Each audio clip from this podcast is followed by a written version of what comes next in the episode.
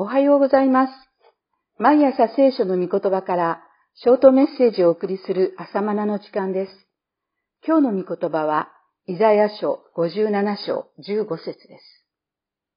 私は高く聖なるところに住み、また心砕けてへり下る者と共に住み、へり下る者の霊を生かし、砕ける者の心を生かす。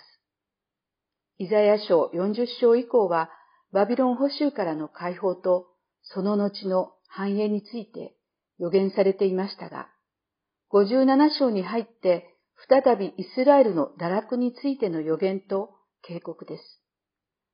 先の56章9節からイスラエルの指導者たちの堕落が指摘されており、今日の57章はその続きです。この堕落ぶりはバビロン捕囚以前の様子ではないかと思われます。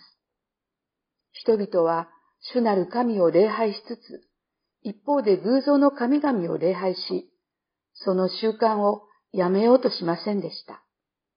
このような偶像礼拝のことを神は会員だと言われます。偶像を慕う民に向かって、あなた方女魔法使いの子よ、幹部と遊女の末よ、こちらへ近寄れと言われます。57章3節幹部と遊女の末よとはなんと忌まわしい表現でしょう。でもそんな彼らに近寄れと言われ、なおも呼びかけておられます。イスラエルの民が受け入れた偶像礼拝はひどいものでした。その一つがアモン人が拝むモレク神への礼拝でした。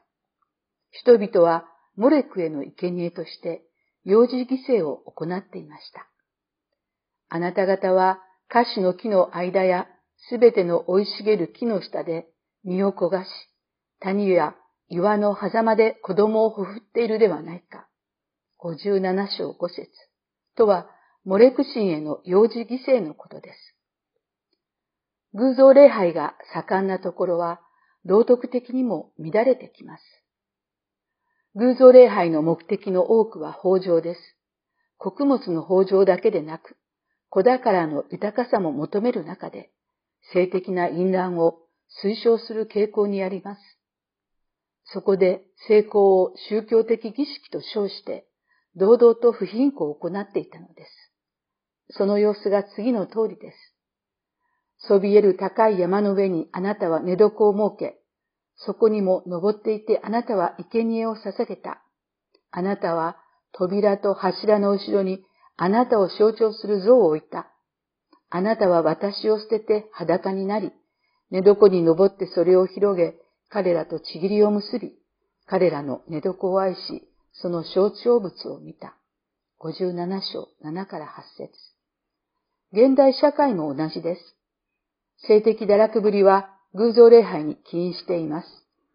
誠の神を差し置いて他の神々を拝む姿は、夫がありながら他の男たちと情欲を貪るのと同じです。それは神の目には会員であり、それが人間の男女関係にも現れています。唯一の神、創造主である神、誠の神だけに低層を尽くして礼拝する。そのような霊的な清さが男女関係の清さと連動します。さあ、話を堕落したイスラエルに戻しましょう。そんな民に向かって神は、土を盛り、土を持って道を備えよ。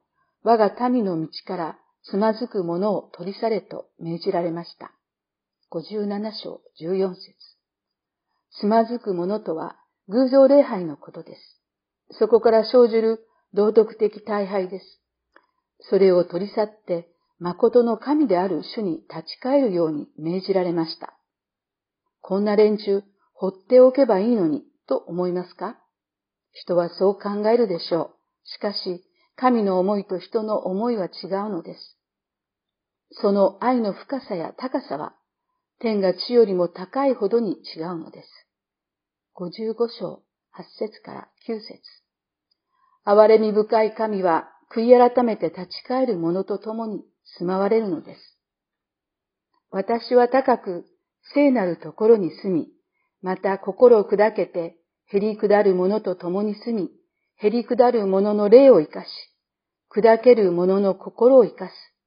私は限りなく争わない。また絶えず怒らない。霊は私からで、命の息は私が作ったからだ。57章15から16節神はご自分が創造なさったものに最後まで責任を負われるのです。白髪になるまで持ち運ぶのです。46章4節このように最初から最後まで責任を負われる神ですから、単に許すだけでなく、生かすと言われるのです。霊を生かし、心を生かすのです。それは癒すことでもあります。私は彼の道を見たが、彼を癒そう。私は彼を導き彼とその悲しむ者たちに慰めを報いよう。私は唇の実を想像した者、平安あれ。遠くの者にも近くの者にも平安あれ。